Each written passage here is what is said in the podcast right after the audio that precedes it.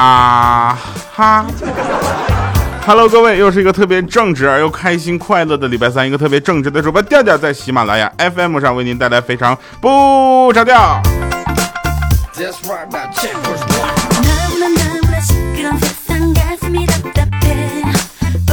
首先呢，我特别开心啊，特别开心在这里再次跟大家相聚。然后我要跟大家说一件事情，哎，我家楼下那个洗车房，你如果再不开业的话啊，已经装修那么长时间，再不开业的话，我可能就搬家了。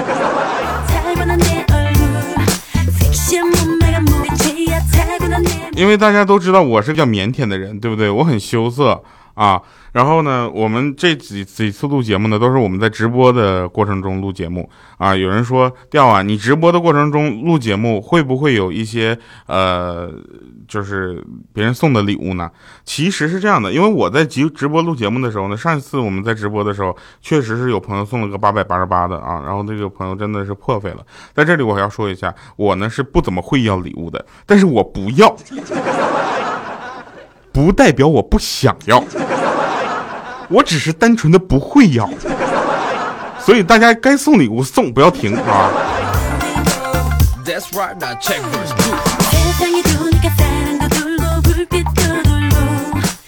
来说一个小米这两天犯的一个非常傻的事情啊，因为大家都知道小小米的老公是一个应该说是咱们全民的英雄啊，娶了小米相当于给大家除了一个祸害。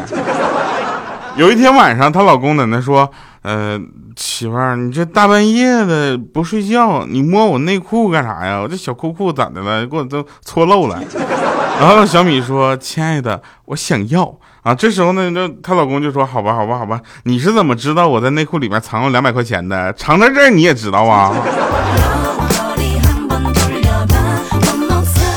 哎，由此我们今天必须得跟大家来说一声啊，就是说现在这个谁是不是这个男的零花钱都被女的管啊？我是你，你这么想一下，从小到大，小的时候是妈妈管你，长大之后呢，女朋友管你，结婚之后呢，啊，你老婆管你，有了女儿之后呢，你女儿管你。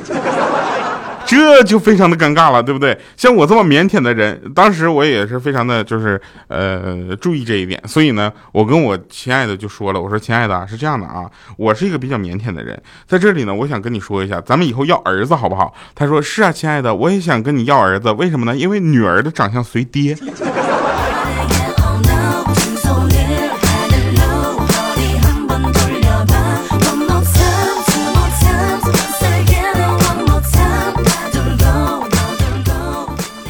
一般情况下啊，这个一说你是干嘛的？我是网络主播，那大家都都以为网络主播第一个啊要会的所有的技能是什么？感谢易水寒送的各种礼物，谢谢啊。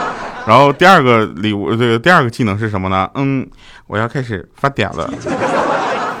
今天今天给大家来个比较颠覆形象的表演啊！今天呢是这样的，大家都以为我是在生活中是个帅哥，对不对？我何止是一个帅哥。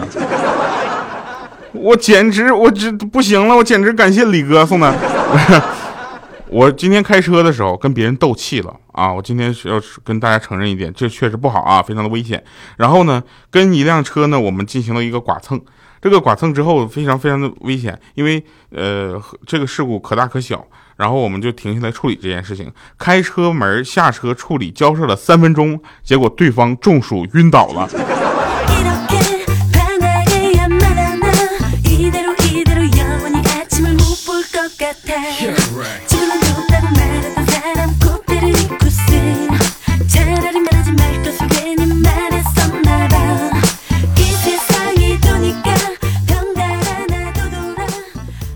去饭店吃饭啊！一推开门，一股热浪扑面而来。然后我说：“我说，哎，不是服务员，你们咋就不开空调呢？”他说：“不是，老板不让开，说费电。”我说：“那你知不知道现在上海有多热？”哎，那你们不开空调，你倒是把窗户开开呀，对不对？你这家热死了。那服务员说：“不行，老板说了，关上窗户，那外面的人可能以为我们是开空调的。”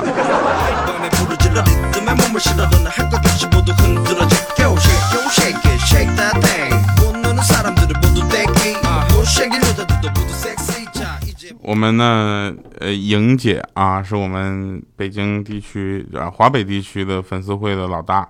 然后呢，她是一个神一样的存在啊，大家会以后经常听到我们说这个事情。然后莹姐呢，她抽烟，你知道吧？女的抽烟，我个人来说是觉得很正常的啊，因为我见过很多女生的朋友，她都是抽烟的。然后她她抽烟呢，从不自己买。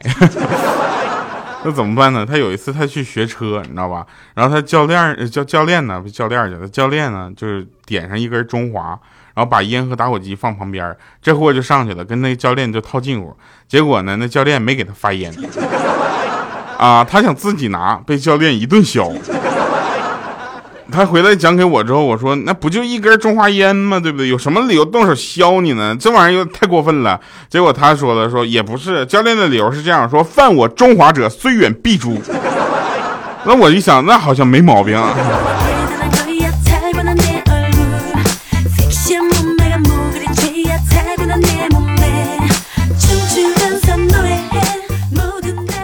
我们个人是这么觉得啊，我觉得莹姐的整个的个人这个状态啊，每个人这个每个人都有不同的精气神和状态。我觉得她这个状态就像极了五年前的米姐，所以呢，莹姐现在已经开始进入我们的节目当中了，我们的节目也开始换血了。我们要把那些不好玩的人去掉啊，比如说酷乐商城的老板，你们还记不记得？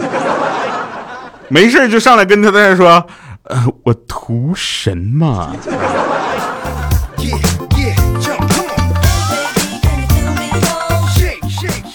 那天一米四的豆豆，你知道吧？一米四的豆豆，大家都去要如果来到喜马拉雅的话，一定要注意啊！这个从戴个眼镜啊，一个小寸头，然后每天吊儿郎当的走路的那个，天天低头看手机的那个，就是我们的一米四的豆豆。然后大家都说，这个呃，一个人如果经常换眼镜，无非两种情况：第一种就是度数不断的在增高；第二种就是眼镜不断的在损坏，对吧？那天豆豆啊，在那块鼻青脸肿的，然后戴着一个眼镜啊，只剩下一个镜片了啊，然后就走进眼镜店，验光的师傅一下就认出他了，说：“这小伙子，要是我没记错的话，你已经是这个月第三次来这儿配镜片了吧？你这家这这个月才几号啊？”那。你这回是为啥呢？头一回我记得你是因为玩手机走路，然后撞电杆子上了。第二回你玩手机掉进那个没井没井盖的那个污水井里了，对不对？你这回又咋的了？是摔了还是撞了呀？这时候豆豆特别尴尬，他说啊，都不是，这回我玩手机，然后去厕所不小心进了女厕所。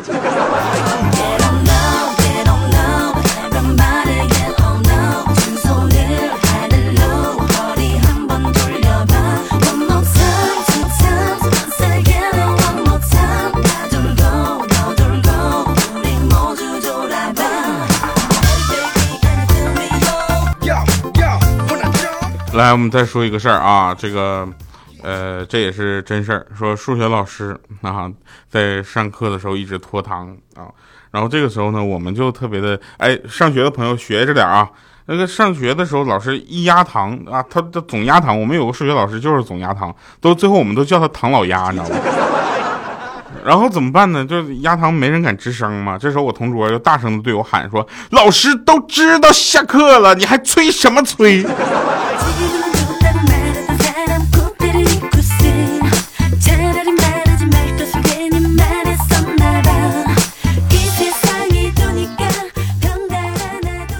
我记得我初中的时候办过一件特别傻的事儿，就是上数学课的时候写语文作业，结果被老师撕掉了啊！撕掉了之后呢，不说呢，我还得那个语文作业还要重写。然后欠灯干了一件更傻的事儿啊，我们的彪子更干了一件更傻的事儿，为啥呢？因为。我觉得欠灯这个人呢，从小到大他单身是有原因的。他初一的时候呢，班里一个女生向他表白，说：“哦天呐，欠灯，我喜欢你，我就喜欢你彪彪的样子。”结果呢，他说：“你要是再喜欢我，我找人打你。”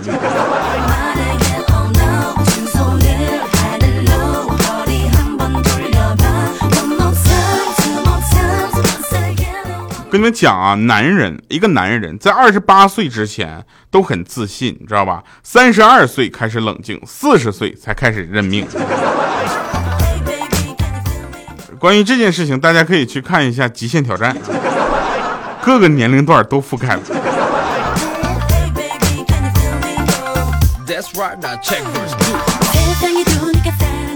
有的人听我们的节目会说，哎，别掉啊，你们这个节目里面说的这些事情都是真的吗？是不是开玩笑的啊？我跟大家说一下，我们这里节目的大部分的事情呢都是真的，对不对？那我们的米姐就是那么胖啊，我们的豆豆就是那么矮，是不是？啊，我们的欠儿灯就是那么彪，我调调呢就是那么正直。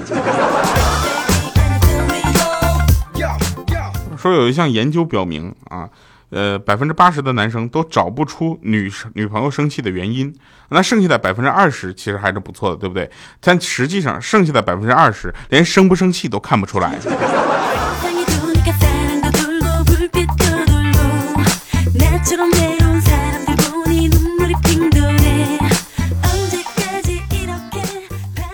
我记得当我第一次见到我的偶像的时候。我的偶像对我说了一句话啊，说这个小伙子，你一定要努力啊，你努力，总有一天会超过我的。结果第二年他吸毒被抓进去了，我还努力啥？我怎么努力？呃，大家都知道去年我们拍的电影到现在还没有播嘛，就然后我就问那个导演，我说导演播不播不播了？再不播我吸毒去了。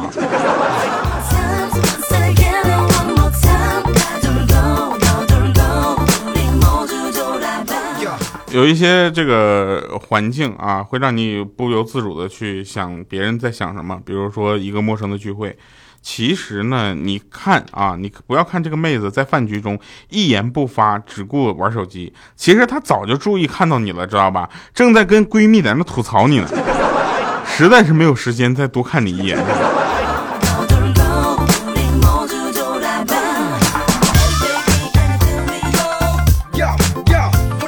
我的粉丝群里居然出来一个很奇怪的团体，叫 F 四。我说 F，你们这个 F 四就怎么着？嗯，是什么情况？他们就把照片发给我了。发给我一看之后，我说你们这不光在侮辱自己，还在侮辱 F 四。然后后来我就回看了一下原来 F 四的照片。当时我一看这些 F 四的照片，原来看怎么那么帅，现在看怎么有一种莫名的喜感。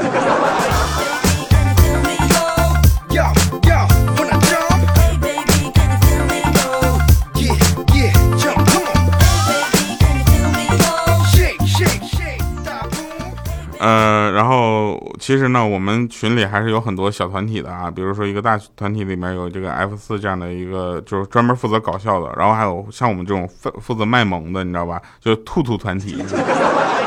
然后我是钓小兔，然后他们就在群里呢又组织了一个小群，你知道吧？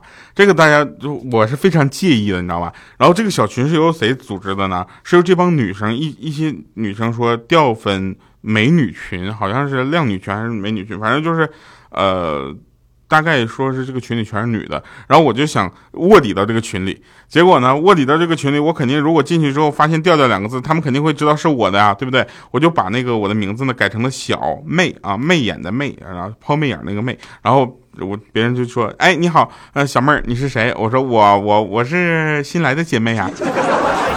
我在那个群里卧底了四十分钟，在第四十一分钟的时候，有人突然说：“哎，你是你是调调，你不是小妹啊？”然后我说：“你怎么发现了？”他说：“你谁谁光换名字不换头像啊？”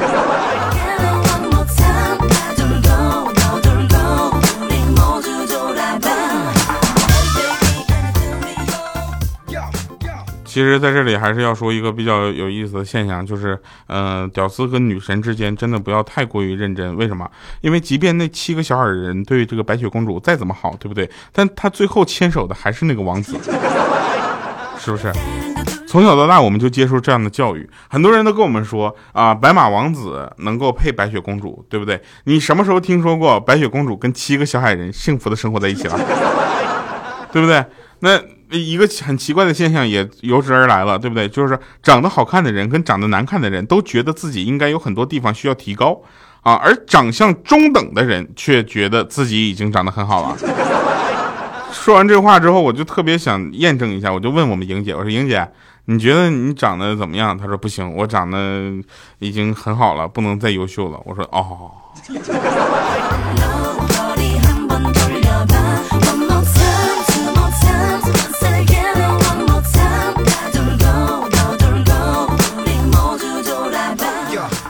那那天呢，这个有一个朋友问我说：“调啊，如何拒绝一个女人而又不让她伤心呢？”我说：“这很简单啊，你就跟她说，我家很穷，买不起房子。”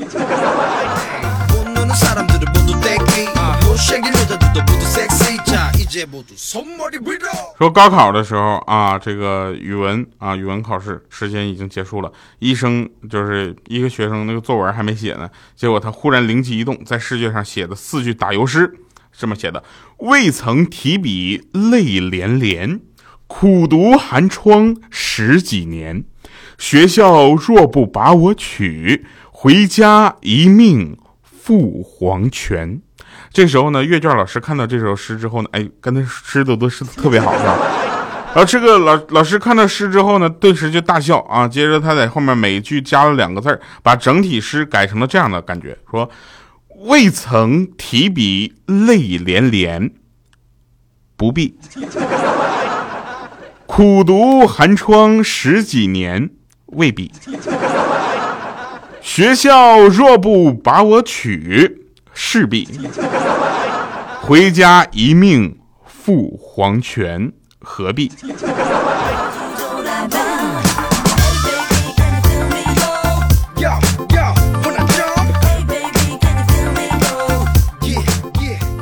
其实大家都知道这个母猪是什么样子的，对不对啊？大家不知道的话，可以看一下我们小米的照片。母猪不是有很多的奶头吗？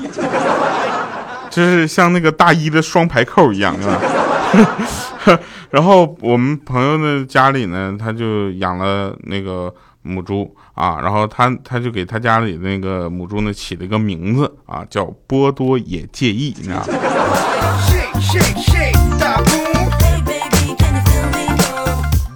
呃，也不知道为什么啊，就是这个呃，后来我们就把这个名字感觉有点怪啊。什么什么叫波多野鸡？不认识波多野鸡拍什么的啊？没看过他的片子。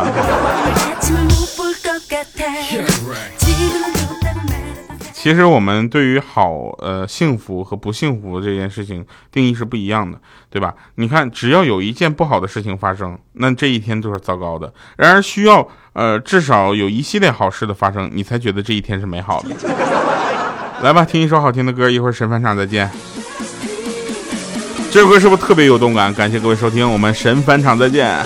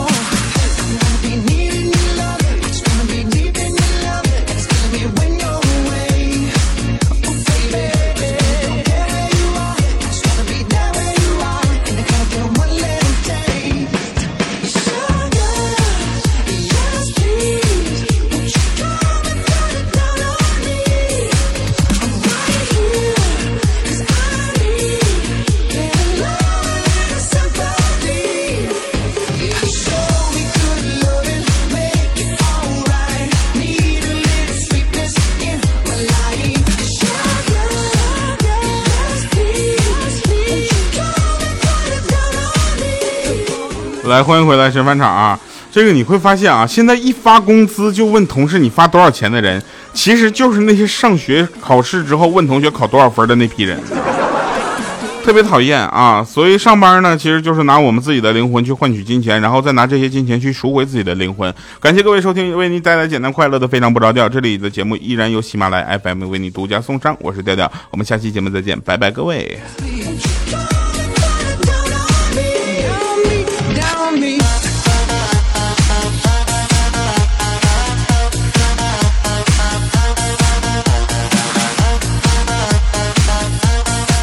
这个这种 DJ 版的歌，是不是应该加点喊麦的感觉，啊？